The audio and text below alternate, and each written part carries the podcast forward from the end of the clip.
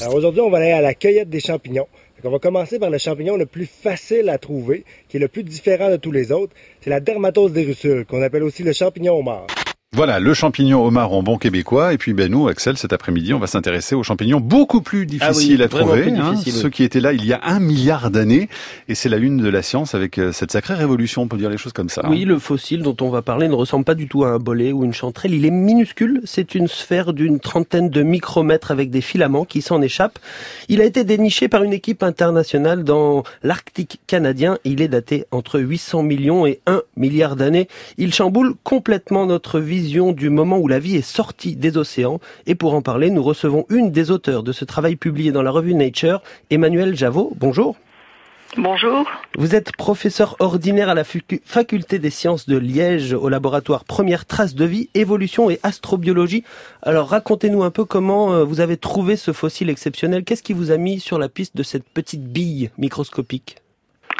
En fait, euh, nous avons un projet international euh, avec euh, des Canadiens pour étudier justement comment les eucaryotes, donc les, les, organismes qui ont un noyau dans leurs cellules, se sont diversifiés euh, dans et, et quels restes ils ont laissé dans l'Arctique canadien. Alors pourquoi est-ce qu'on est allé là-bas? Parce que les, les, la géologie est magnifique, les roches, euh, les affleurements sont très très grands et les roches sont très très bien préservées. Et donc euh, on espérait bien pouvoir trouver des fossiles dans ces roches. Des fossiles ont été trouvés précédemment, mais dans des roches un peu plus jeunes. Mmh. Et donc on espérait en trouver. Ah bah quand même, avant cette publication, l'âge du plus vieux champignon, euh, c'était 400 millions. Euh, là, maintenant, c'est 1 milliard. C'est un sacré bond en arrière, non? Oui, oui. On a reculé de, 500 millions d'années environ. Comment être sûr Comment est-ce que vous avez fait pour être sûr que cette petite boule qu'on voit bien est un ancien champignon euh, Comment est-ce que vous avez procédé pour le prouver? En fait, euh, on utilise euh, une démarche euh, multidisciplinaire. Donc, on va d'abord récolter beaucoup d'échantillons et dans des roches dont on pense qu'elles pourraient contenir des microfossiles, mais évidemment, on ne le sait pas à l'avance puisqu'on ne les voit pas à l'œil nu. et puis, on va effectuer des sections dans ces roches euh, on va regarder si on voit éventuellement des fossiles préservés dans la roche. C'est très important de prouver que ces fossiles sont bien dans la roche et pas une contamination. Mhm. Alors, on en a vu et donc on a dissous euh, certains échantillons avec de l'acide qui détruit les minéraux mais pas la matière organique qui est assez résistante. Et on a euh, découvert de magnifiques microfossiles, tout un assemblage d'espèces dont certaines sont nouvelles. Et donc ça c'est le travail d'un de, mes doctorants, Corentin Leron qui a décrit cet assemblage et qui a analysé plus en détail euh, ce, ce microfossile. Alors, on a d'abord étudié sa morphologie, donc simplement avec la microscopie classique et puis la microscopie électronique qui permet de voir vraiment des détails à haute résolution. Et donc, on a vu que ces fossiles étaient constitués de, de sphères avec des filaments qui sont euh, qui se divisent mais en forme de T, donc à angle droit, et avec des septes dans ces filaments, donc des petites cloisons. Donc, ça veut dire qu'ils sont multicellulaires. Ensuite, euh, on les a coupés eux-mêmes en tranches ultra fines de, de environ 70 nanomètres d'épaisseur, et on les a regardés avec un autre type de, de microscope, un microscope électronique à transmission. Et ça, ça permet de voir les détails de la paroi organique de ces tout petits fossiles. Et on a vu que euh, cette paroi organique était faite de deux couches, dont une qui contenait des fibres.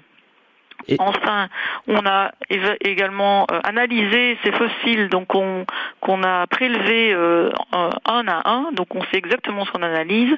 Euh, on les a analysés en utilisant un microscope couplé à un spectromètre infrarouge pour connaître la composition de cette paroi organique qui s'avère compatible avec une composition de chitine.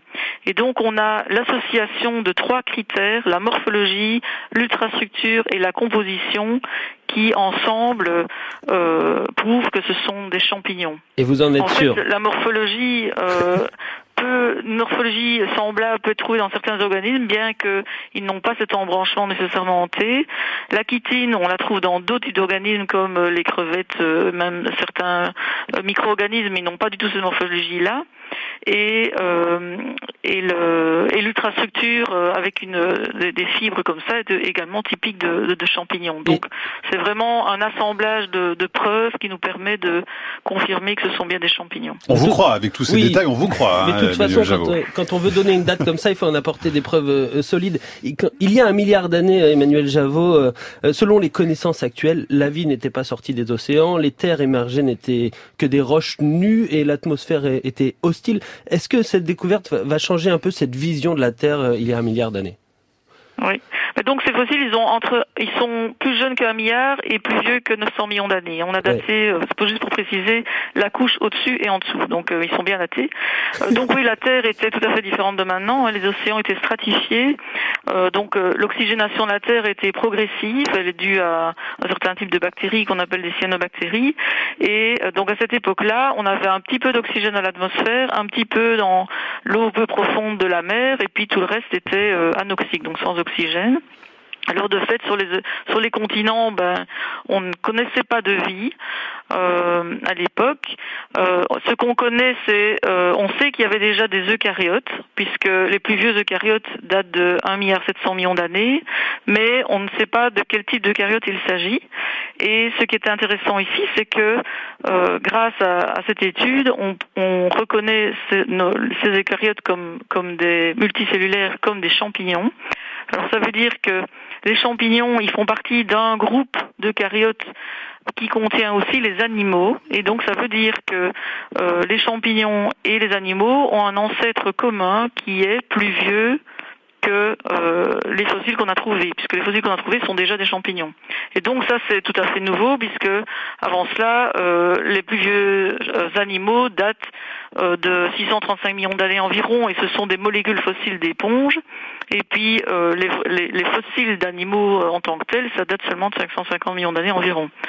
Donc ça c'est très intéressant. Ça veut dire aussi que euh, en fait ces champignons, on les a trouvés préservés dans des roches qui correspondent à un environnement d'estuaire, donc là où un fleuve se jette dans l'océan. Et ils sont, ils sont préservés dans ces sédiments-là, dans de la boue qui est devenue une roche.